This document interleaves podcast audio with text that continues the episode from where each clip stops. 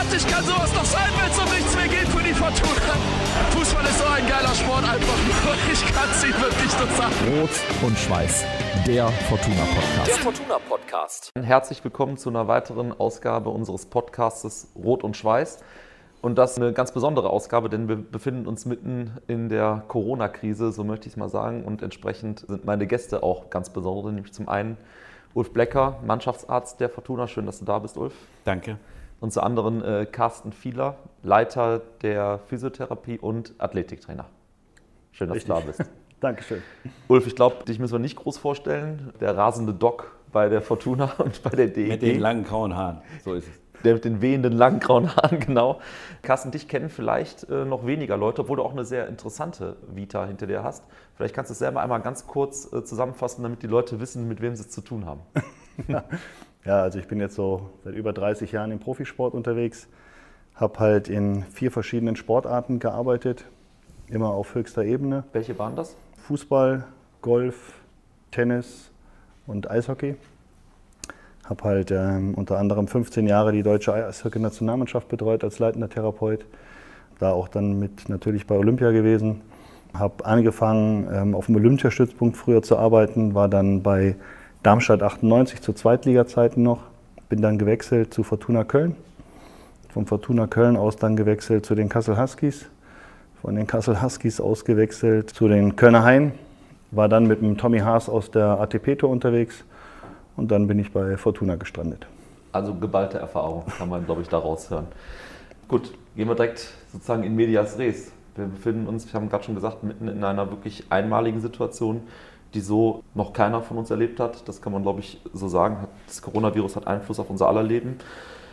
Viele Leute aus meinem Umfeld haben äh, dieses Virus am Anfang unterschätzt. So nach dem Motto, ja, das ist da in China, im Grunde was wie jedes Jahr, das geht wieder vorbei.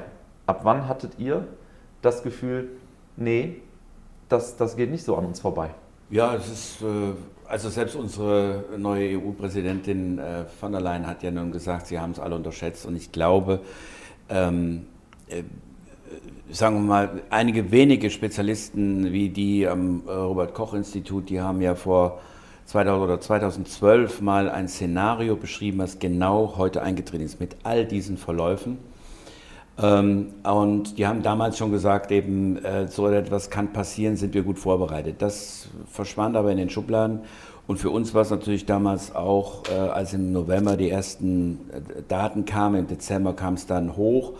Ähm, dann war es doch immer so, der rote Fleck in China bedeutete natürlich immer für uns, alles ist weit, weit weg. Ähm, sagen wir mal, was wir damals, glaube ich, alle, die so ein bisschen mit Medizin zu tun hatten, schon sehr bemerkenswert fanden, war, dass dann in Wuhan innerhalb von sieben Tagen ein Krankenhaus auf die Erde gestampft wurde, wo dann schon gedacht wird, naja, wie kann das sein, dass jetzt ein Krankenhaus für über 1500 Betten entstehen muss? Ist das wirklich so extrem? Aber ähm, die Art und Weise des rasenden, äh, aus, der rasenden Ausbreitung eines Virus in der heutigen Globalisierung war uns allen ganz sicher, nicht nur Politikern, sondern auch Ärzten, wahrscheinlich nur den Virologen, die damals schon gesagt haben, na, hoffentlich passiert nichts, nicht in dieser Klarheit bewusst. Also ich denke, so richtig, jedenfalls für mich auf dem Schirm war es auch noch nicht im Januar, Februar. Es fing so langsam an, aber so richtig bemerkenswert, als es natürlich das Rheinland erreichte da im Besonderen mit Heinsberg. Und ich kann nur sagen, ähm, wir haben alle ein Gottes, Gottes Glück gehabt, dass so wir praktisch um wenige Tage an diesem ganzen Chaos vorbeigeschrammt sind mit dem Kölner und Düsseldorfer Karneval. Wir haben ja nur in Anführungsstrichen diese ja, äh, Dramatik in, in Heinsberg erlebt, mit einer kleinen Sitzung, wo dann tatsächlich, den Patient Null hat man immer noch nicht in Heinsberg übrigens, aber wo dann praktisch dieses kranke Ehepaar ja dann gewesen ist und dann immer mehr angesteckt haben. Wenn man sich vorstellt, dass fast eine Million Menschen haben in Köln gefeiert, über mehrere Tage ab Altweiber, in Düsseldorf sind es ja nur 700, 750.000. Wenn das wenn man überlegt, in dieser kleinen Sitzung mit 400 Menschen und 200 sind mittlerweile tatsächlich krank geworden, wäre wenige Tage vorher schon exorbitant im Umlauf gewesen, ohne zu wissen, in Köln und Düsseldorf, dann hätten wir hier das Drama, was wahrscheinlich in Norditalien im Moment äh, in diesen furchtbar vielen, vielen Menschenleben, die ja jetzt schon vor China steht, Italien, äh, gipfelte. Carsten, wie hast du das wahrgenommen? Ja, auch so wie Ulf und vor allen Dingen, also Gerade jetzt nochmal auf den Sport bezogen, muss ich sagen, waren wir relativ gut informiert. Ähm, ich bin halt DOSB-Therapeut und der DOSB informiert uns Therapeuten permanent. Und das ist so, wie der Ulf eigentlich gesagt hat. Zu Anfang hat man wirklich nur über China gesprochen, was das da ausgemacht hat. Auch was die dort erleben mit ihren Sportlern halt. Und dann kam das eben erst. Und ich meine, man sieht ja, wie das rasend schnell ging jetzt. Vor drei Wochen hätten wir noch hier gesessen, hätten gesagt, warum Kindergärten schließen? Jetzt sind Schulen und Kindergärten zu. Ne? Also diese Dramatik, würde ich mal sagen, die konnte man so nicht abwägen. Aber wir waren schon darauf vorbereitet, dass da was kommt. Und wie der Ulf sagt, zum Glück ist es ja so, dass es noch einigermaßen bei uns läuft. Wenn man sieht, was in Italien passiert, das ist dramatisch, das ist Wahnsinn. Ne? Das kann man gar nicht in Worte fassen. Ab wann ist das Thema dann wirklich auch im Verein und in der Mannschaft gewesen? Also ab wann habt ihr das auch thematisiert? Also der Carsten war natürlich, dadurch, dass er natürlich ja Stunden oder viele, viele Stunden des Tages ja mit der Mannschaft zusammen ist und gleichzeitig, wie er schon gesagt hat, immer derjenige, der mit dem Ohr komplett an den Regularien die, oder an den Empfehlungen vom DOSB beziehungsweise auch vom, vom Howard Koch Institut, das hat er ja jeden Tag aktualisiert. Und er hat frühzeitig halt auch darauf gesehen, wir haben da manchmal äh, telefoniert, aber das hat er dann einfach bravourös schon frühzeitig in die Mannschaft reingetragen. Ähm, die Sicherheitsvorkehrungen, die eben heute dann oder wenige Tage später dann immer mehr medial aufgepusht wurden, nämlich desinfizieren bzw. Hände waschen, Kontakte meiden und so. Also da hat er das schon sehr, sehr frühzeitig äh, reingetragen. Wir sind toi toi toi verschont geblieben. Äh, das ist jetzt nur äh, mit Sicherheit, ich will nicht sagen nur darauf zurückzuführen, aber es war schon auch wichtig, dass wir da sehr frühzeitig für ein entsprechendes Regul oder Regulativ auch im Umgang mit anderen Menschen und sowas gesorgt haben. Und das war seine Information äh, die täglich aktualisiert wurde, schon sehr, sehr wichtig für.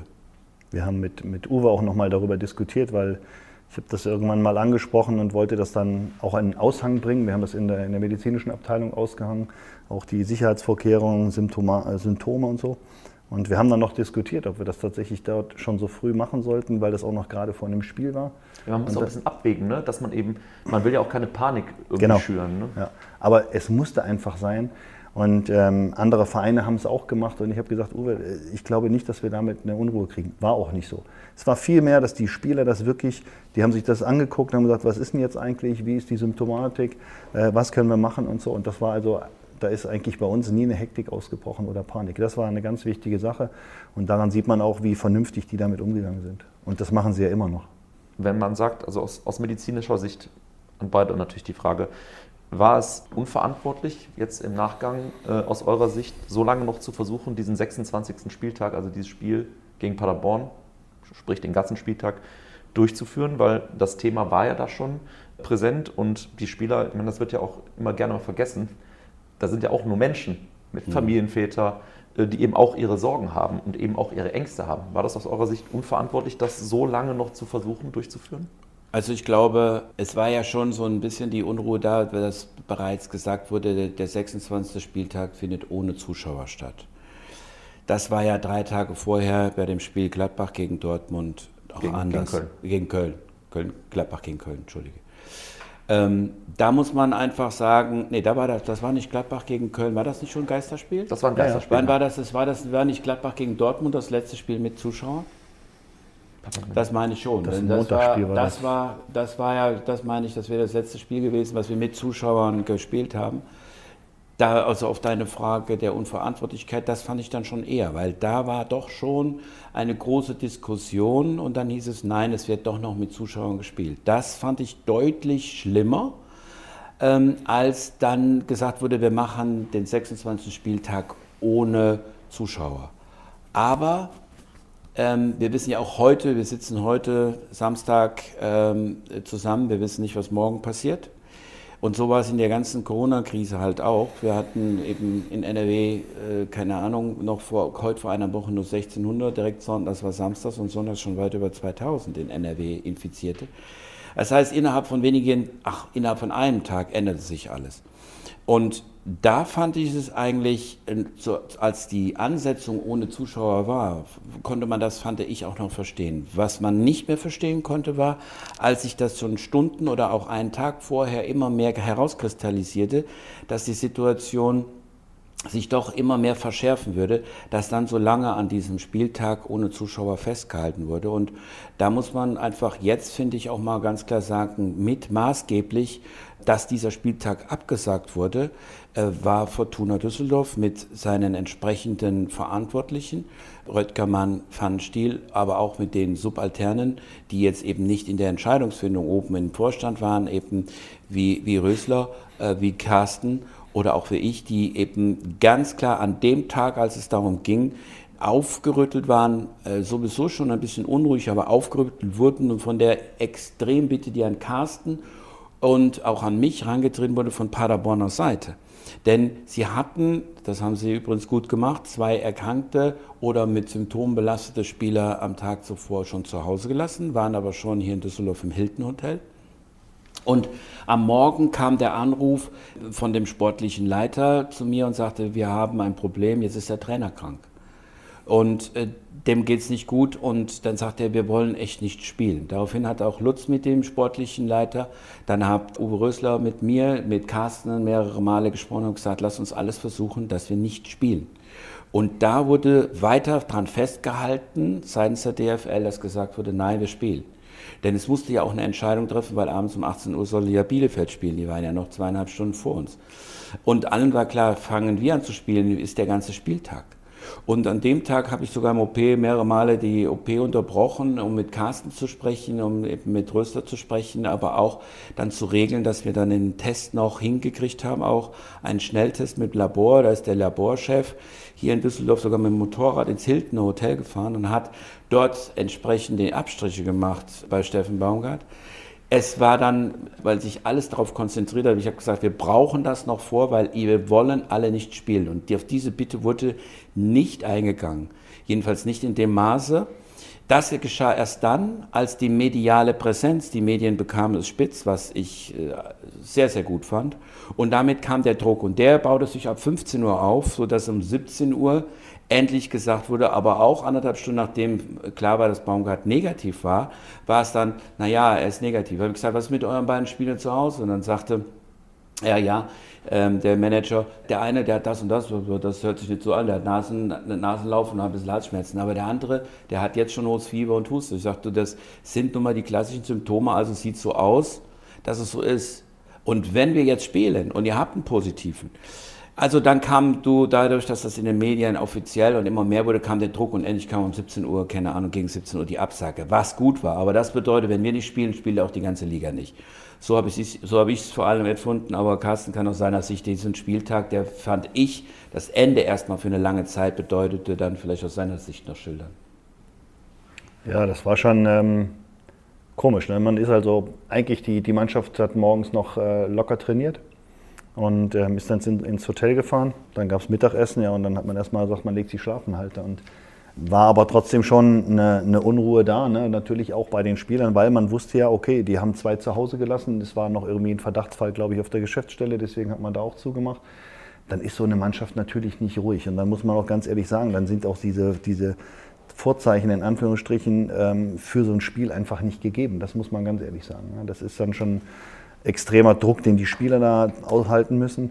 Und ähm, ja, das war dann auch im Hotel dann, glaube ich, ein bisschen konfuse Situation. Man hat alle zusammengerufen dann und hat dann irgendwann, ich glaube um Viertel nach vier kam die, die Meldung für uns und dann hat man alle zusammengerufen äh, und dann hat man gesagt, okay, wir spielen nicht. Ne? Und dann haben wir uns alle nochmal getroffen drüben in der Kabine und haben dann gesagt, okay, geht jetzt erstmal nach Hause und alle weiteren Informationen kommen dann. Ne? Und das war, also da hat man schon gemerkt, da ist so ein bisschen die Luft rausgegangen. Also das wäre schon unter einer besonderen Anspannung gewesen, das Spiel. Und ob das dann alles so regulär ist, wenn andere eben zum Beispiel nicht diesen Druck haben, ne, das war schon enorm. Und dann muss man ganz ehrlich sagen, eben, wie der Ulf gesagt hat, wenn die das nicht abgesagt hätten, dann hätten die ja am Montag noch spielen müssen, das Spiel. Und wenn man überlegt, dass die DFL an diesem Montag tagt, um, äh, tagt, um Entscheidungen zu treffen, dann muss man sagen, das funktioniert nicht. Ne? Klar, jetzt kann man immer sagen, hinterher ist man schlauer die stehen da auch unter Druck. Ich, ich, ich kann es auch auf der anderen Seite verstehen. Ja, wir wollen, äh, die Menschheit will einfach Fußball gucken. Wir sind ein, ein fußballverrücktes Land. Das ist auch schön. Das ist wirklich eine super Geschichte. Das ist natürlich, dass man dann sagt, okay, wir wollen das aufrechterhalten, auch für die Vereine und die Mitarbeiter. Das kann man verstehen, aber da war es schon echt extrem. Da muss man sagen, okay, nee, da müsste auch mal einen Cut machen und den haben sie zum Glück dann gemacht. Und ich meine, ich kann die DFL und DFB auch verstehen. Das ist nicht einfach, weil genauso wie wir wissen die genauso wenig, wie, wo geht es eigentlich hin. Ja, und man, man weiß eben, da steckt viel dahinter.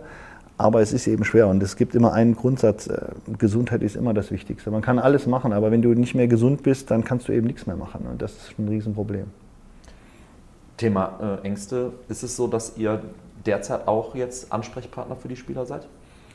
Ja, wir hatten heute Morgen nochmal wieder eine, wir machen immer Telefonkonferenz mit dem ganzen Trainerteam und da ist Axel Zähler auch dabei. Und der ist im ständigen Austausch. Er hat, also der hat jetzt die Woche mit 18 Spielern alleine gesprochen, also noch nicht ganz durch, weil er sich halt auch Zeit nimmt. Das braucht ja auch ein bisschen Zeit. Aber eigentlich sind die Ängste bei der Mannschaft, also was heute Morgen so bei dem, der, der Sitzung rauskam, also Angst direkt hat keiner. Die gehen sehr bewusst damit um. Eigentlich haben die Bock wieder zu trainieren. Man kann das leider nicht machen, weil wir dürfen halt noch keine Versammlungen haben so. Und, aber die sind schon ganz gut. Und man muss ganz ehrlich sagen, also wenn die mal so leichte Symptome haben, ja, da geht natürlich die Kette, dann nerv ich natürlich den Ulf, ne, weil dann schilder ich, die rufen mich an, schilder mir genauestens die Symptome, dann rufe ich Ulfi wieder an und dann wägen wir so ab, was ist. Aber bis jetzt ist alles zum Glück im grünen Bereich und das sind alles, alle Symptome, die bisher da waren, sind eben zum Glück auch nicht auf einen Corona die haben mehr äh, Probleme, weil sie jetzt keine Physiotherapie mehr haben, weil sie müssen natürlich trainieren. Die haben Pläne und ähm, zum einen, jetzt haben wir sicherheitshalber, falls es Ausgangssperren geben sollte, haben wir alle Fahr äh, Spieler mit Fahrrädern bestückt, sodass sie auch zu Hause gut trainieren. Die werden jetzt die Woche sogar mal ein Training zusammen machen und zwar äh, online-mäßig, dass wir dann sagen 10 Uhr und der Robin äh, Sanders als Athletikcoach sagt dann an, was los ist. Das geht so in Gruppen, das wollen wir jetzt irgendwie organisieren, dass wir auch dieses, dieses Team-Feeling weiter haben, aber von Ängsten nicht. Zu Anfang waren natürlich viele Fragen, das ist auch völlig normal, aber ich glaube, mittlerweile ist auch so viel Informationsfluss von der, von der Öffentlichkeit und Presse da, dass man sich sehr gut informieren kann, wie man sich äh, schützen kann. Was ich raushöre, ist sehr viel Kommunikation zwischen euch beiden auch vor allem. Ja, ja, also täglich mehrmals und das ist auch gut, das ist halt äh, in der Saisonphase so. Und es ist jetzt in der Nicht-Spielerzeit oder Spielezeit doppelt so und ich kann es nur unterstützen. Also er macht da einen super Jobkasten, weil er ist immer der erste Ansprechpartner. Er filtert viel und, und die Sachen, wo man sagen würde, komm, wir, wir, wir, wir vielleicht rufen wir mal den Ulf an, aber meistens äh, brauche ich dann gar nicht mehr viel zu sagen, weil es hat Carsten sowieso alles gemacht. Also Kommunikation ist wichtig und ich möchte es unterstreichen, was er auch sagt. Also Ängste äh, sehe ich genau wie er. Nein, Respekt äh, vor der ganzen Sache, auch gewisse, naja, was bringt uns das noch, was wir alle haben? Ich sage nach wie vor auch allen, die mich fragen, ob jetzt auch äh, im Eins gegen Eins Gespräch oder öffentlich, äh, wir werden die Krise hinter uns lassen. Das ist das einzige sichere. Und nun wann und wie, das werden wir alles sehen. Das können wir nicht sagen. Es kann keiner. Es kann kein Robert-Koch-Institut. Es kann kein Politiker. Man kann nur reagieren. Und äh, von dem her glaube ich, ist das genau richtig, was, was Carsten sagt. Angst nein, Respekt ja. Carsten, du hast gesagt, die Spieler haben natürlich Trainingspläne jetzt auch mhm. mitbekommen, an denen du ja mitgearbeitet hast. Ähm, war das vielleicht so die seltsamste Aufgabe deines Berufslebens bisher? Nee, da muss ich ganz ehrlich sagen, da habe ich dann nichts mit zu tun. Ich bin ja mehr für den Reha-Bereich zuständig. Und die, habe ich, die Jungs habe ich bei mir in der Praxis, weil das Trainingsgelände ist ja geschlossen. Aber wir dürfen ja die Praxen noch aufhaben und so Jungs wie David, Zack und so, die kommen alle zu mir nach Lörrek in die Praxis. Ich habe da noch eine kleine Praxis. Und ähm, wir haben da extra für Fortuna einen Raum hergerichtet, wo kein anderer Patient reinkommt, um da auch nochmal die Sicherheitsvorkehrungen ähm, zu erhöhen, obwohl die schon, die Standards sind schon hoch. Also normal kann in der Praxis nichts passieren. Also jeder, der rein und raus geht, da wird hinterher desinfiziert, alle Handgriffe und äh, mit Flächendesinfektion gearbeitet. Also da sind wir ziemlich safe. Ähm, die können da kommen, aber die Trainingspläne selbst, da, da hat der Robin Sanders halt richtig zu tun und ich glaube, der ist, hat im Dauerstress, weil der hat wirklich jetzt die ganzen Pläne ausgearbeitet mit dem Andi Groß zusammen, die das ja beide leiten dann. Und äh, ja, da gibt es einiges zu tun. Und eben jetzt haben wir eben die Möglichkeit, dadurch, dass die Jungs auch Fahrräder haben, dass sie auch eben nicht nur durch die Gegend rennen müssen, sondern auch mal eine Abwechslung kriegen, dass man sagt, man macht mal ein Spinning zusammen mit den anderen Jungs halt. Und ähm, von daher, aber es ist auch, die, die, dieser Anspruch, die zu Hause zu beschäftigen, das ist schon schwierig. Ne? Man ist eingeschränkt, das muss man ganz ehrlich wissen. Ich weiß nicht, ob jeder einen Garten hat oder so. Ne? Und dann wird es schon eng halt. Ne? Also, und man muss auch wissen, man hockt da mit der Familie zusammen. Da muss man schon sehr gut miteinander kommunizieren, damit man auch da ein gutes Verhältnis hat. Weil es ist natürlich klar, ein Fußballer will auf dem Platz, der will laufen, der will spielen. Es gab ja, ja, schon so ein paar, auf Instagram hat man ja ein bisschen was gesehen, ne? Rufen Hennings, der im mhm. Garten trainiert, ja. äh, Alfredo Morales habe ich auch gesehen. Mhm. Aber generell ist ja dann eine extrem hohe äh, Eigenverantwortlichkeit jetzt gefordert. Ne? Das schon, also die Pläne sind aber schon so. Und wir, die haben halt alle ihr Navigationssystem mit äh, nach Hause bekommen. Das heißt, wir können die auch kontrollieren, dass die das auch wirklich machen, dass nicht der Hund durch die Gegend läuft. Na, also das ist schon ganz gut. Ich habe heute mal so in die Runde geschmissen, die sollen doch einfach mal ähm, so eine Challenge machen, wer die beste Home-Übung hat. Ja, dann sollen sie einfach mal das Hirn einschalten und ein bisschen kreativ werden. Ja, was kann man für verrückte Sachen als, als vernünftige Übung machen? Ne? Weil es ist natürlich klar, die können Stabilisationsübungen machen, die können Ausfallschritte machen und solche Sachen.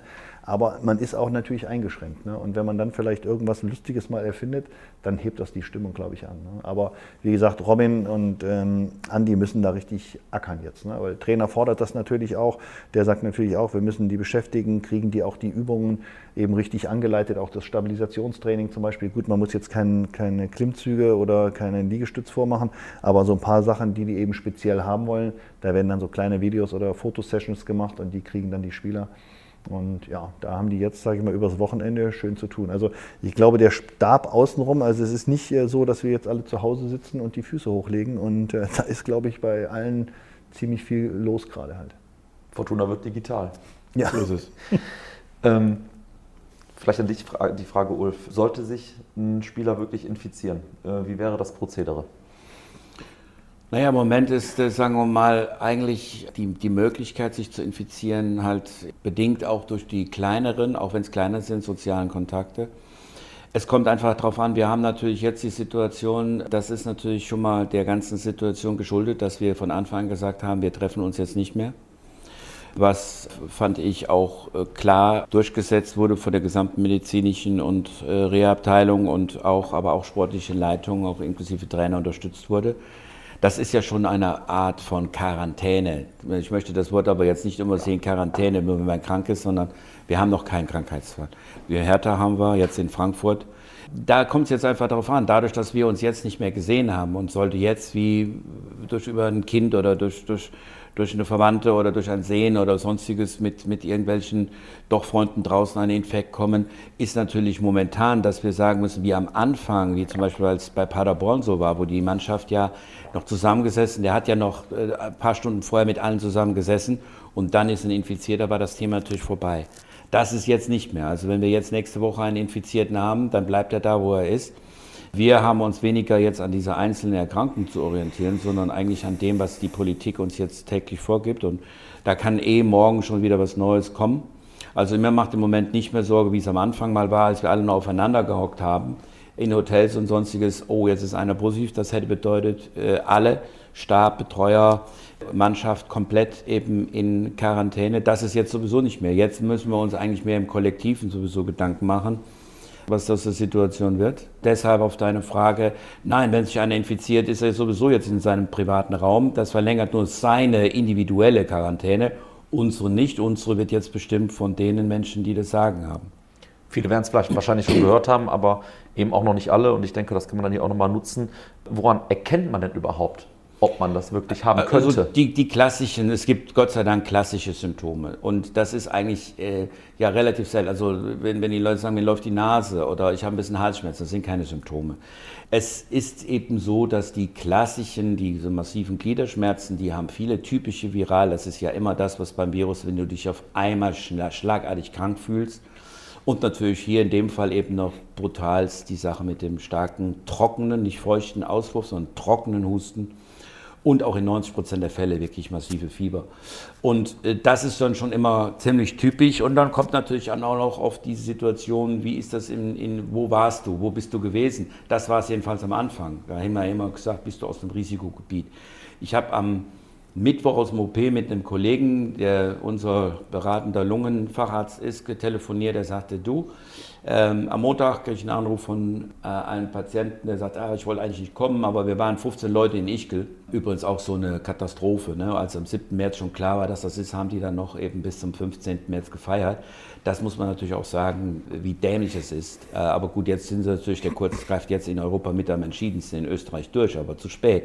Aber da sagt er eben, ja, ähm, die kann ja, bleib mal da, ja, wir wollen das alle selber bezahlen, ist ja eben nicht eine medizinische Notwendigkeit. Einer hat ein bisschen Husten und der andere hat ein bisschen Fieber. Alle anderen 13 sind gesund. Die Ergebnisse kamen dann am Donnerstag und da riefen mich an, alle 15 positiv. Und davon war keiner unter Quarantäne, da war keiner in irgendeiner Form. Das zeigt natürlich einfach auch wiederum, was wir, äh, Carsten und ich ja schon auch mal, mal besprochen haben, die Dunkelziffer wird extrem hoch sein. Also mit Schätzungen von um die 100.000, was ziemlich realistisch ist. Wir haben, ich habe eben nochmal geguckt, das habe ich eben nochmal geschaut, wir haben jetzt wohl in Deutschland 22.494 Infizierte. Wir hatten am Montag 14.000. Und das ist jetzt die Zahl von heute bei, bei 72 gestorbenen ähm, Männchen. Wenn man dann sieht, eine ähnliche Zahl hat Spanien, die haben 24.000 ist die aktuellste Zahl, sind nur 2.000 mehr Infizierte, aber 1.320 Tote gegenüber unseren 72. Also es ist schon so, dass wir wirklich, Gott sei Dank werden wir auch geführt von so Menschen, die jetzt doch eine gewisse Ruhe, Gelassenheit und Intellektualität ausstrahlen, wie Frau Merkel, wie Herr Söder, wie Herr Spahn, egal welcher Couleur oder politischer Couleur man ist. Und wir werden nicht von solchen naja, halbwissenden und, und, und äh, dümmlichen Menschen wie Johnson oder, oder auch Trump geführt. Da bin ich schon mal sehr dankbar und glücklich, dass das so ist. Also das, was eben angestrebt wurde, wir werden uns alle infizieren, aber wir werden versuchen, diese Kurve eben langsam ansteigen zu lassen, scheint äh, mit diesen Zahlen das absolut zu belegen. Es wäre anders, wenn der Karneval durchgeschlagen hätte, das ist nicht so. Und wenn man mal sieht, wie wir aufgestellt sind, Italien hat leider nur 5000 Intensivbetten. Wir haben 28.000, wir haben 25.000 Beatmungsplätze, nochmal 10.000 sind in den nächsten Tagen zur Verfügung, jetzt sind wir bei 35.000. Äh, Gott sei Dank ist eben durch diese klaren Mechanismen und auch durch unsere Gesundheitsfürsorge, was Italien nicht so hat, England nicht so hat, Amerika schon mal gar nicht, sind wir natürlich da einfach besser aufgestellt und auch sicherer. Und wir haben jetzt von unseren 207 äh, Erkrankten in Düsseldorf sind tatsächlich sieben intensiv zu behandeln. Also äh, wir haben aber in Düsseldorf 169 Intensivbetten, die im Übrigen alle jetzt äh, freigehalten werden. Deshalb werden ja auch keine Elektiveingriffe mehr gemacht. Das heißt, die müssen alle, die nicht notwendigen OPs werden alle versorgt. Also wir sind so gut aufgestellt und das zeigen einfach Fakten, mathematische Zahlen. Da steht bei derselben Infektion Spanien, Italien bei uns 72 und in Spanien 1400 fast und Italien eben weit über 4000 oder über 4000 sind schon 1000 mehr als in China. Daran sieht man, wird man explosionsartig überfallen von dem Virus, hat man keine Chance. Aber da waren wir und unsere weit denkenden Menschen und die uns führen mit diesem tollen Institut äh, Robert Koch und den Top-Virologen weltweit eben deutlich besser aufgestellt. Und trotzdem gibt es leider, leider jede Menge dumme Menschen, die sich jetzt leider nicht an diese Regeln halten. Und deswegen denke ich auch, wird es eben dazu kommen, dass man sie zwingen muss. Und ähm, das ist ja nicht nur so, dass, dass es jetzt junge Menschen sind, die jetzt nur Party machen. Ich, ich, es gehen so viele Leute raus, also wo ich jetzt gerade hierher gefahren bin wieder, man sieht so viele ältere Leute, gerade die müssten sich eigentlich zu Hause selbst in Quarantäne setzen und schützen. Das stimmt. Ja, man, selbst wenn man auf Pneumokokken ähm, geimpft ist, heißt das noch lange nicht, dass, ihn, dass mich das nicht er, erwischt dann. Und ähm, dieses Risiko einzugehen, ist eigentlich wahnsinnig. Ja? Und das ist eigentlich das, das Einzige, was jetzt so verrückt ist. Und das macht mich eigentlich so ein bisschen richtig sauer gegen die Menschheit, die das eben nicht eben tolerieren, zu sagen, okay, wir, wir setzen uns jetzt mal zu Hause hin. Ich weiß gar nicht, was daran so schlimm ist, ob die alle so ein schlechtes Zuhause haben oder so. Also ich bin gerne zu Hause eigentlich, ja? aber das ist eigentlich Wahnsinn. Und man könnte, das ist jetzt ja nur eine Theorie, aber man, wenn wirklich alle zu Hause bleiben würden, alle Menschen, wäre das Ding wahrscheinlich in zwei Wochen so durch, dass wir sagen, wir kommen in die Normalität. Das kann man natürlich nicht aufrechterhalten, weil es muss natürlich gearbeitet werden, aber wir würden das so weit runterdrücken, diese Virusverbreitung. Ne? Und das, das, das raffen die Menschen einfach nicht. Und gerade jede Menge. Und bei uns gerade, ich wohne ja in Köln und gerade da, wenn ich überlege, da gab es dann noch so eine Ansammlung von 600 Menschen. Das, das widerspricht jeglichem menschlichen Verstand. Und ähm, das, das macht mich echt sauer. Also das ist echt wahnsinnig. Und so deswegen ist es so gut, dass die Leute darauf hinweisen immer wieder. Ne? Und aber wenn man überall, wo man hingeht, Ähm, jetzt kommen so langsam die Absperrungen, aber selbst schafft das keiner. Ja? Wenn man, man muss natürlich einkaufen, das ist selbst im, wenn eine Ausgangssperre kommt, darf man einkaufen gehen, aber es ist doch nicht so schwer, einfach mal zwei Meter Abstand zum Vordermann zu halten. Also man kommt eh nicht schneller durch die Kasse. Ne? Also das sind Sachen, die sind für mich komplett unverständlich. Ne? Vielleicht mal zur Erklärung auch, weil ihr könnt uns ja nicht sehen. Wir sitzen hier mit gebührendem Abstand äh, zueinander. Also wir halten das hier ein, gerade während dieses Podcasts, ja. den wir hier machen.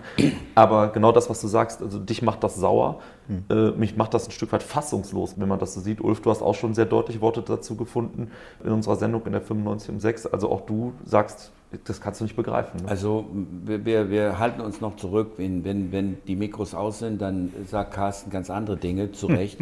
und äh, man, man, kann, man kann es einfach nur sagen, wir, wir sind in einer Demokratie und es ist deutlich schwieriger, Gott sei Dank, uns äh, oder, oder unter Zwang zu stellen, wie eben in Diktaturen. Aber man muss einfach äh, sagen, wir haben alle so eine eine Krise noch nicht erlebt und es ist für die uns führenden Menschen sehr schwierig, die zu bewältigen. Und das war mit der wichtigste Satz von Frau Merkel in ihrer Ansprache, fand ich, jeder Einzelne ist wichtig. Und das ist genau diese Form von Disziplin. Und wenn ich höre, ja, ich muss jetzt mal raus, ich kann jetzt nicht so lang, sondern das ist das, was Carsten sagt, ja, ist es so schwer, einfach zu sagen, ich gehe mit einem Meter Abstand oder etwas mehr zum Einkaufen, nehme das Nötigste und kaufe nicht zehn äh, Packungen Toilettenpapier, also das äh, Toilettenpapier unser, unsere äh, Philosophie irgendwie bestimmt. Es werden zwischen 2,5 und 3 Milliarden Rollen pro Jahr in Deutschland produziert. Da will mir einer sagen, es gibt ein, ein Problem mit Toilettenpapier. Also von dem her muss man sagen, ich, ich, ich finde es ebenfalls einfach unmöglich zu sagen, ich muss jetzt nicht joggen gehen, ich muss nicht rausgehen, ich muss nicht da und dann sitzen die Leute doch. Nur auf der anderen Seite finde ich auch, es ist ähm, schwierig für die Menschen zu verstehen, das Restaurant, das Geschäft, du kannst nicht mehr nach, keine Ahnung, in der Kögalerie einkaufen, aber der Eiscafé hat noch auf. Da muss man sagen, das ist auch nicht ganz okay. Und bis 15 Uhr kann man noch zum Italiener und dann nicht. Das ist das, was ja auch die die Gastronomen jetzt sagen, wenn sie von Amts wegen geschlossen werden, jetzt wird einmal gesagt, jetzt ist zu, haben sie eben auch Möglichkeiten, Hilfe zu beantragen und unter den Rettungsschirm zu kommen. Aber wenn es heißt, naja, wir weisen noch ein bisschen auf, dann hast du noch deinen Umsatz und dann kommen aber trotzdem nur 5% oder 10%, die sonst sind, das ist einfach nicht machbar. Und es ist eine Verunsicherung, wenn das Ding zu ist, ist zu. Wenn der Spielplatz ist geschlossen, der Park ist auf. Was soll das? Ich bin vorbeigefahren an den Park und dann sehe ich dann, ich weiß nicht, fünf, sechs Mütter, die dann eben, ja, die Kita ist ja aus, da waren mindestens zwölf Kinder bei. Da muss man einfach sagen, ja, dann muss einfach der Park geschlossen werden, das ist Ende. Es wird nicht spazieren gegangen. Die Hundebesitzer müssen raus, die gehen den schnellsten Weg zurück, die halten sich dran, Spaziergänger laufen nebeneinander. Also das muss sagen, das muss härter werden, leider. Und das zeigt auch eben gewisse Schwächen der Demokratisierung und überhaupt des, des, der Freiheiten jedes Einzelnen sagt, da brauche ich jetzt und dann mache ich das. Und das muss einfach in der Krise, muss das, und das lernen wir aus dem Ganzen und wir werden viele Lehren ziehen, mit Sicherheit auch für die Zukunft härter angefasst werden. Und das ist auch richtig, weil ich kann mal eine Geschichte aus meinem privaten Bereich erzählen. Also meine Frau ist Erzieherin und der Kindergarten musste natürlich geschlossen werden. Und die hat postwendend am nächsten Tag ein privates Angebot gehabt, wo wohlhabende Menschen gesagt haben, wir mieten eine Wohnung und bringen die Kinder dahin, weil die weiter arbeiten wollten. Ja, und das ist ja genau das, was wir eben nicht haben wollen. Ne? Und ähm, natürlich hat sie das nicht angenommen, weil sie sagt, das ist ja Wahnsinn. Ne? Aber solche Sachen kommen dann eben. Und wenn man jetzt sagen würde, man geht knallhart hin und sagt, okay, Ausgangssperre Ende, dann kommen die auch nicht mehr auf solche Gedanken, die Menschen, ja, weil dann ist einfach Ende im Gelände. Und dann muss man das eben mal aushalten und dann macht man eben einen Break für vier Wochen, schaltet auf Null und dann fährt man wieder hoch. Vielleicht erklärst du noch einmal, das ist zwar auch schon oft genug ge gemacht worden, aber ich denke, man kann diesen Podcast auch dafür nutzen, um eben, und wenn man nur drei, vier das nochmal erklären kann, warum ist es denn so wichtig, Distanz zu wahren, auch wenn ich mich selber komplett gesund fühle? Also es ist einfach so, der, der Virus eigentlich wird ja ausgestoßen und man, man geht davon aus, dass der ungefähr, wenn ich jetzt zum Beispiel ganz normal mich mit dir unterhalte, ungefähr 1,50 Meter weit kommt der beim, würde er beim Ausstoß kommen. Ja, das heißt ein bisschen mehr als eine Armlänge, da kommt noch eine halbe dazu. So, und dann fällt er eigentlich ab. Und deswegen ist es eben so, dieser Abstand, den man hat, das ist nicht, wenn du kurz vorbeigehst an jemanden. Ja, aber wenn er eben länger ist, und dann ist es eben, wenn eben wirklich einer in Anführungsstrichen jetzt infiziert ist, der eben auch Husten hat und der muss mal husten oder niesen, dann ist diese Welle, die der verträgt, unheimlich weit. Ja? Also man kann das mit ultraviolettem Licht darstellen, wenn man das mal gesehen hat, wenn jemand niest, was das für eine Wolke ist, wie die sich verteilt, das ist unglaublich. Und deswegen ist es einfach sinnig, auch was Sie sagen, dass man zum Beispiel sagt, Geh einfach hin, wenn du niesen musst, mach das in die Armbeuge.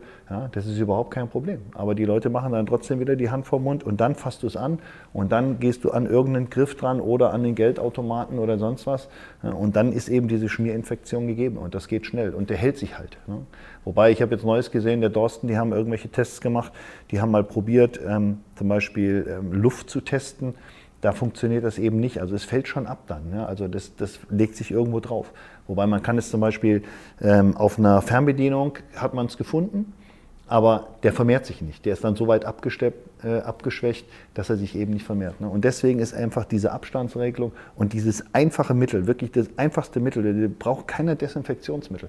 Wirklich Hände waschen. Das Ding ist einfach in so einen Fettkörper eingepackt. Und der Ulf hat das mal so schön gesagt, das war mir dann, danach habe ich es allen so erzählt. Wenn du eine Bratpfanne sauber machen willst, dann nimmst du ein, ein bisschen äh, Priel und dann machst du die ganze Bratpfanne mit Fett sauber. Und das ist nach, nichts anderes Seife. Deswegen dieses 30 Sekunden lang oder zwei Happy Birthday äh, richtig wirklich wie vor einer OP. Der Ulf kennt das natürlich viel besser. Die müssen sich viel länger waschen, aber richtig einweisen und dann ist das weg, das Ding. Ja? Und deswegen diese, auch dieses Wahnsinnige immer mit dem ganzen Desinfektionsmittel. Desinfektionsmittel geht es, wenn es schnell gehen muss. Aber wenn ich die Zeit habe oder irgendwo war und komme rein zu Hause, sofort Hände waschen. Das ist das Beste, was man machen kann. Bevor wir gleich mal wieder natürlich spezifisch auch zum Fußball kommen, würde ich gerne von euch noch privat so ein bisschen was wissen. Ulf, du hast ja zum Beispiel in deiner Praxis äh, täglichen Kontakt mit, ja, man muss fast sagen, mit hunderten Menschen. Oder sagen wir, es ist natürlich auch ein bisschen weniger geworden, aber, ja, deutlich, aber 100 am Tag sind es vielleicht immer noch. Das heißt, du bist ja dadurch selber auch automatisch natürlich stärker gefährdet. Was macht das mit dir persönlich?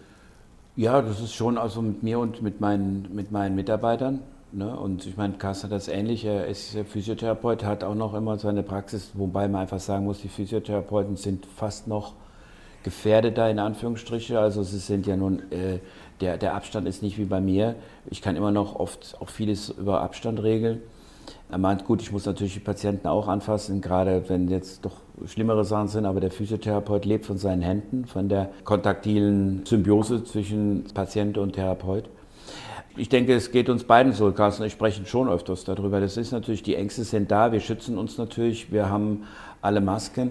Wir haben natürlich dann auch, wir müssen auch sehen, dass wir eben das logistisch regeln bei uns, dass wir auch natürlich Patienten entsprechend die Patientenzahlen innerhalb des Raumes äh, eben entsprechend halten mit den, mit den Abständen oder auch den Leuten sagen, sie müssen draußen warten. Im Moment werden wir, oder werden wir wahrscheinlich sogar den Patienten dann Masken vergeben.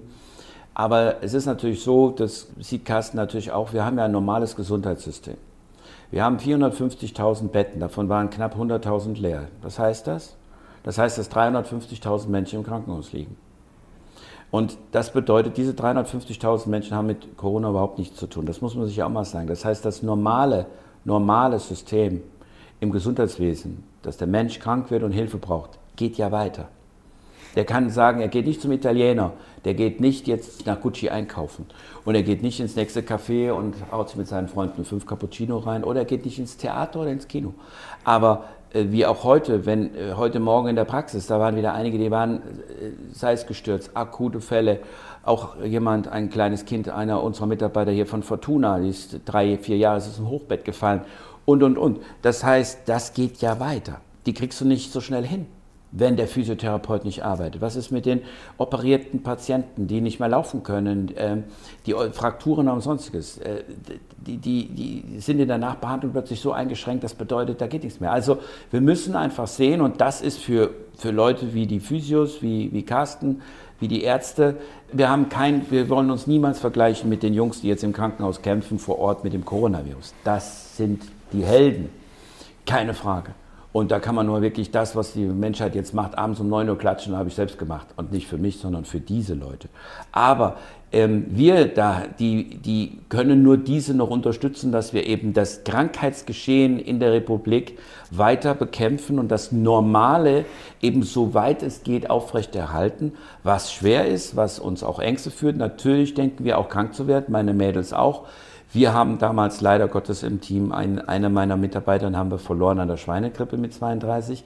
Also mein, meine Mädels sind schon sehr, sehr ähm, emotionalisiert, aber alle ziehen mit, alle haben ihre Schutzkleidung, alle haben eben ihre Handschuhe, alle haben ihre Masken.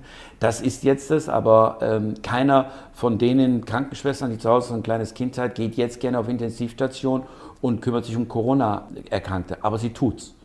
Und somit muss man sagen, Chapeau für all denjenigen, die das Ganze jetzt aufrechterhalten. Ja, so machen es wir halt auch. Ne? Wir haben halt, also muss man dazu sagen, ich habe das Glück, ich habe äh, nur Privatpatienten und wir legen das eben so, dass die sich eben nicht begegnen. Das heißt, da geht natürlich ähm, Zeit bei drauf. Das heißt, wenn, wenn einer die Stunde um hat, dann kommt der nächste erst eine Viertelstunde später. Ne, damit wir eben Zeit haben, in der Praxis eben top eben alles klar zu machen. Und ähm, also ich persönlich mache mir gar nicht so viel Gedanken, eigentlich, wenn ich am Patienten bin, sondern ich denke immer nur mehr, okay, für meine Patienten alles zu machen. Also ich habe da keine Angst.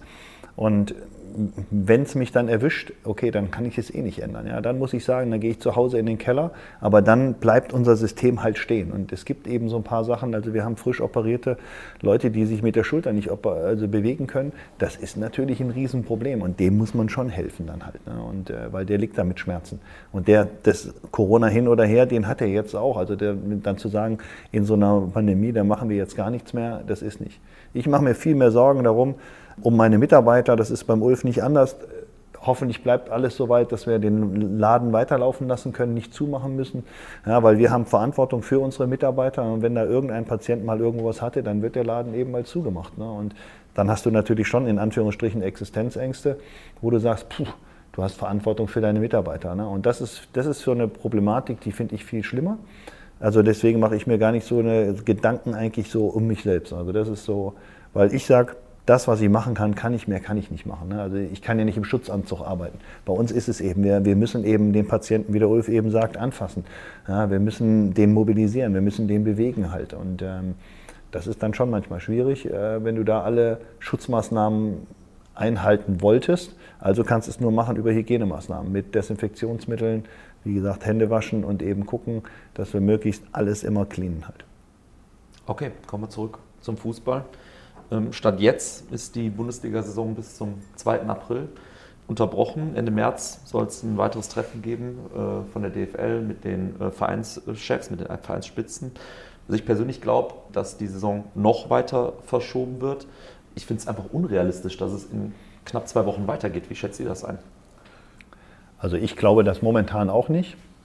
Ich fände es natürlich eigentlich schön, weil man muss sich überlegen, also dadurch, dass wir ja so ein verrücktes Volk haben, die alle auf Fußball stehen, also der größte Teil zumindest, wäre es natürlich super zu sagen, okay, selbst wenn wir haben jetzt, ich sage jetzt einfach mal äh, Ausgangssperre und wir könnten Fußballspiele präsentieren, auch jetzt ohne Zuschauer. Das wäre natürlich für die Menschheit, die jetzt zu Hause ist, glaube ich, da sind eben viele Fußballfans dabei, eine super Geschichte. Ob man das natürlich sozial vertreten kann, wenn man sagt, die einen haben Ausgangssperre, die anderen spielen, ist natürlich schwierig halt. Ne? Das muss man wirklich sagen. Von daher ist das eine schwierige ähm, Geschichte nicht, aber das ist halt eine schwierige Sache. Ich kann es mir ganz ehrlich momentan auch nicht vorstellen. Mir wäre es aber auch ganz ehrlich gesagt egal, selbst wenn wir äh, Ende Mai wieder starten würden. Wenn man sagt, okay, wir müssen ja auch wieder erstmal, wenn es losgeht, wieder mit der Mannschaft trainieren. Die müssen ja auch erstmal wieder alle zusammenkommen. Und wir werden ja zum Beispiel auch noch im Herbst zum Beispiel Corona-Fälle haben. Das ist ja immer irgendeine Sache, die, die so im Raum steht. Ne? Was passiert dann, wenn auf einmal einer in der Mannschaft dann was hatte oder so? Ne? Das ist ja dann auch, unterbricht man dann wieder die Liga oder die Mannschaft kann ja dann nicht spielen.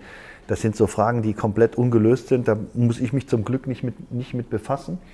Ich glaube auch, also dass wenn es, wenn es so weit kommt, dass wir spielen, und das, das hoffe ich, dass ich das noch ein bisschen nach hinten rauszögern wird, damit man eben diese Welle erstmal abwartet. Und wenn wir jetzt sagen, wir würden vier Wochen Quarantäne machen, dann lasst uns halt den April durchmachen und dann startet man vielleicht irgendwie im Mitte Mai oder sonst was.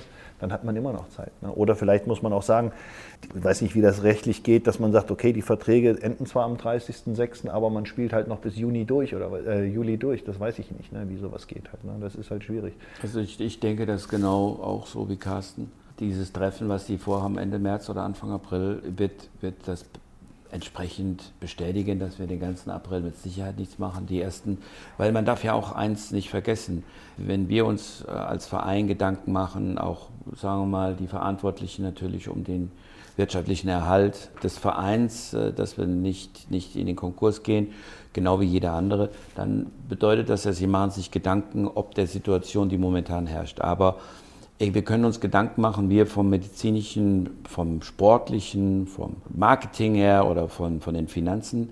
Bestimmt werden wir alle nur von einer Sache, das ist die Politik. Das heißt, wenn jetzt zum Beispiel der Senat in Berlin und in Hamburg bereits entschieden haben, am 19. bis 19. April bzw. 30. April wird nicht gespielt, dann wird nicht gespielt. Und ich finde es auch, und das meinten wir ja auch eben, äh, Carsten, wir haben es nicht in der Hand und das finde ich auch korrekt. Wir können im Moment nicht sagen, was passiert, aber die Solidarität steht über allem. Da denke ich, wird es auch so sein, dass, äh, dass die Politik verantwortet. Natürlich hat Carsten mit seiner Sache recht. Wenn die Menschen in der Ausgangssperre sind und könnten stattdessen Fernsehen anmachen, es würde gespielt. Hat aber dann auch wiederum eine Signalwirkung. Das ist das, was Carsten und ich heute Morgen noch besprochen haben.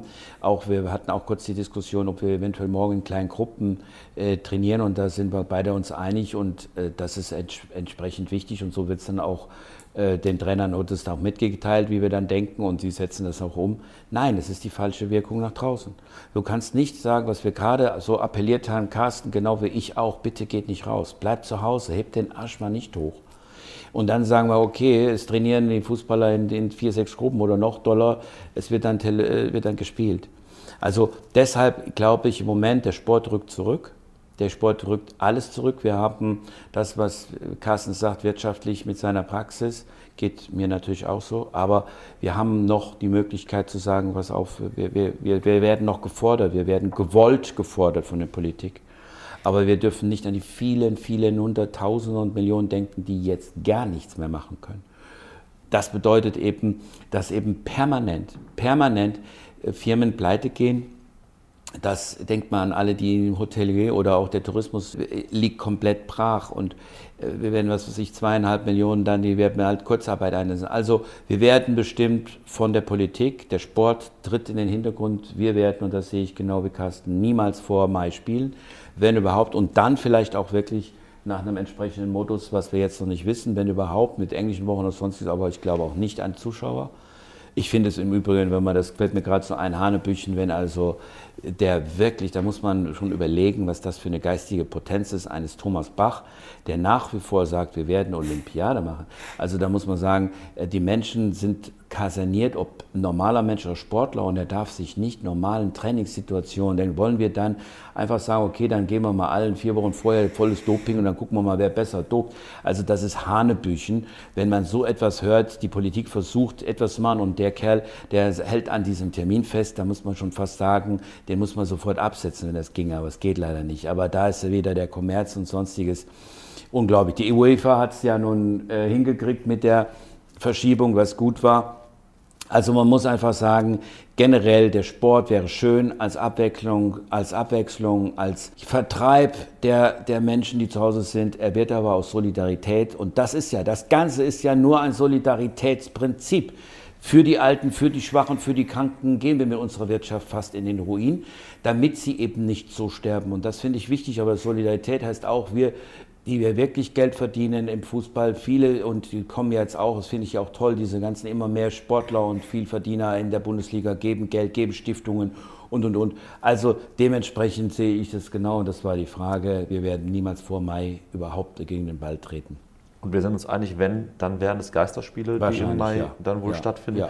Von euch eine Einschätzung, ihr braucht mir jetzt kein Datum nennen, sondern einfach nur, was, müsste, was muss überhaupt passieren, dass man wieder Spiele ganz normal mit Zuschauern äh, ausführen kann. Was muss bis dahin überhaupt passieren?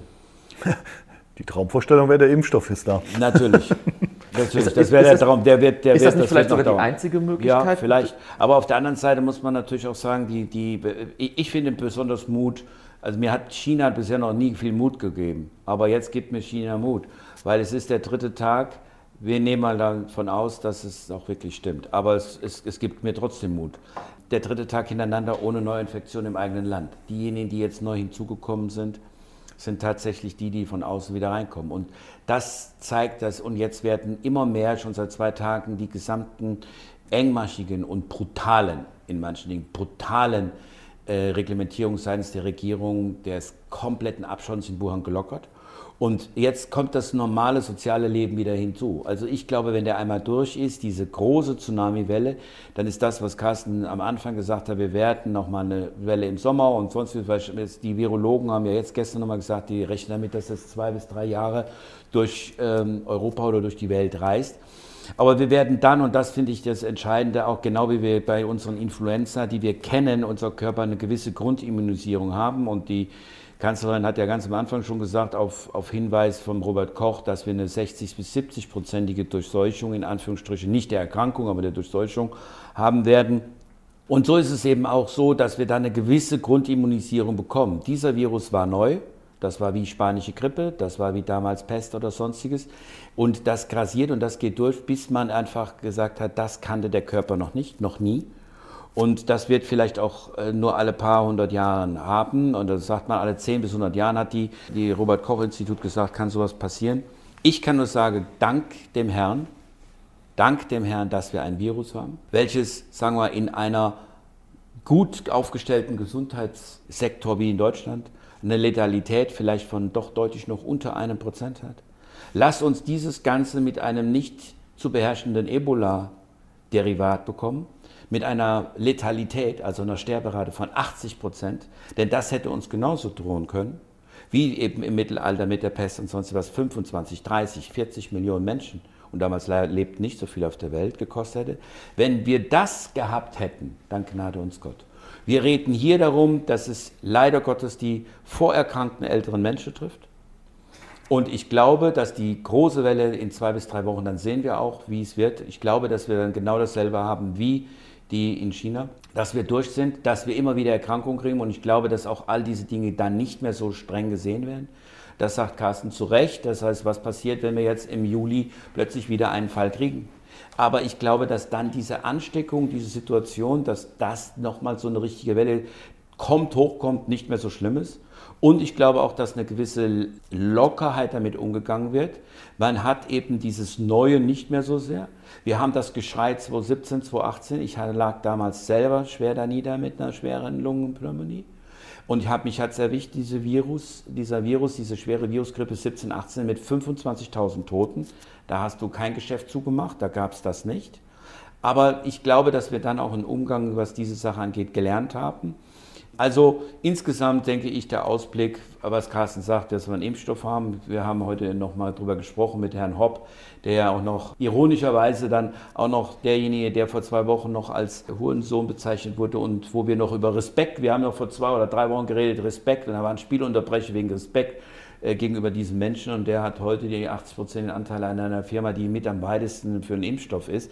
Was für ein Paradoxon ist das? Also von dem her, ich glaube, äh, wir werden in zwei bis vier Wochen die große Welle hinter uns lassen und wir werden lernen müssen, mit diesem Virus umzugehen. Carsten, du darfst auch noch was dazu sagen. nee, da gibt der Ulf fast alles abgedeckt hat. ja, genau. Und es ist ja auch so, ähm, wir lernen ja als Therapeuten, dass wir unseren Patienten immer Zuversicht geben sollen. Ja, das, das heißt, wenn ich einen habe, der verletzt ist, der operiert ist oder sonst was, der krank ist, dann, dann, dann ist das eben in unserem therapeutischen Wesen so, dass wir ihm eben Zuversicht geben. Und das, glaube ich, ist jetzt auch eine ganz, ganz wichtige Sache, die man nicht aus den Augen verlieren darf. Die Cafés werden wieder voll sein, ja, der, die, die Läden werden wieder ganz normal laufen, ohne Hamsterkäufe. Die, da muss man nur diese Zeit überstehen. Und das, finde ich, äh, gehört dazu, dass man das in den Menschen eben mitgibt aber zum Beispiel auch unseren Spielern, die natürlich auch nicht wissen, wo geht's hin, wann spielen wir wieder, was mache ich dann, wie sieht meine vertragliche Lage aus. Ja, das geht ja auch an denen nicht vorbei. Egal jetzt mal, ob es da welche gibt, die, die Millionäre sind, aber wir reden ja nicht nur von Spielern, die ganz oben dabei sind. Ja. Wir haben ja auch noch Spieler in der zweiten und in der dritten Liga ja, und, äh, und sogar in der vierten Liga. Und äh, da sieht das Ganze schon anders aus. Ja. Und ähm, von daher denke ich, muss man, muss, ist das gut, was der Ulf eben so gesagt hat, ne, dass man eben wirklich diese Zuversicht so ein bisschen ausstrahlt und das auch der Menschheit eben mitgibt. Bevor Ulf uns vielleicht noch kurz was dazu sagt, wie der Stand denn der Dinge ist, was so die Therapie eventuell angeht. Carsten, für dich vielleicht das, das Schlusswort, dein, du kannst noch mal einen Appell an die Leute loswerden. Ja, das Appell, das hat ja, glaube ich, die Angela Merkel schon gesagt, ne, bleibt wirklich eben zu Hause und ähm, genießt mal die Zeit mit euren Familien, damit es eben besser wird und zwar für alle anderen dann halt auch. Ne? Und ähm, da braucht man, glaube ich, nicht mehr zu appellieren. Also das ist das Einzige, was man machen muss und nichts anderes. Finde ich genau so, wie Carsten sagt, man, es ist alles gesagt, bleibt zu Hause. Der Ernst der Lage wird uns von allen Medien, von jeder Sondersendung, von jedem Unterhaltungsprogramm, was ohne Zuschauer ist, gezeigt. Wir verlieren Mitarbeiter, wir verlieren Jobs, äh, die Wirtschaft geht runter und ich denke, das hat jetzt wirklich jeder, jeder begriffen. Wir, wir haben, wo du gerade gefragt hast, es gibt so ein paar Medikamente, die gegen Malaria, Hepatitis, MS oder auch Ebola genommen wird, wie Chloroquin. Das ist ja gestern, oder Herr Trump hat ja auch wieder in seiner wahnsinnigen Intellektualität gesagt, das ist das Beste, was im Moment auf dem Markt ist, ist natürlich Spinnerei. Das ist ein altes, 20, 30 Jahre altes Malaria-Medikament, was jetzt eventuell schon, ich will nicht sagen, dass es nicht hilft, aber man versucht genauso mit dem Remdesivir, das ist das wirklich beste und bekannteste Medikament gegen Ebola. Die Ansätze sind da. Abschließend noch deine Einschätzung, was glaubst du, wie lange kann es noch dauern, bis man eventuell wirklich einen Wirkstoff oder Impfstoff hat? Oder ist das, ich, ich oder ist das schon, Kaffeesatzleserei? Nein, nein, ich glaube schon. Also die sind ja drei Firmen, vor allen Dingen europaweit und auch in Amerika auch eins, zwei in Europa. Eins in Mainz, wie gesagt, dann das CureVac in, in Tübingen von Herrn Hopp und dann in, in, in, in den USA. Und alle sind sich schon gleich einig, dass es, äh, wenn es gut läuft, äh, zum Herbst hin sein könnte.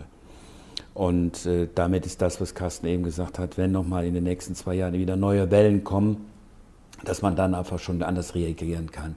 Aber vorher ist das alles äh, utopisch, denn das schnell geht. Vielleicht geht es über bestimmte Immunglobuline, dass man vorher schon Menschen, die eben exacerbierter sind äh, gegenüber dem Virus, die also dem mehr aus, bis man, bis man mehr, mehr ausgesetzt sind, den Virus, es den ganzen medizinischen Personal oder äh, Leuten eben, die, dürfen auch nicht vergessen, unsere Verkäuferin am Supermarkt, die da auch jeden Tag diesen Menschen äh, gegenüber sind, äh, dass man denen eventuell, das ist so über Immunglobuline, das habe ich jetzt gehört noch von, mit unserem Lungenfacharzt, das könnte noch sein. Gut, dann würden das alles auch Abschwächungen bedeuten. Also es ist aber nicht so, dass man sagen könne, wir wissen, viral ist so, das Immunsystem muss es schaffen.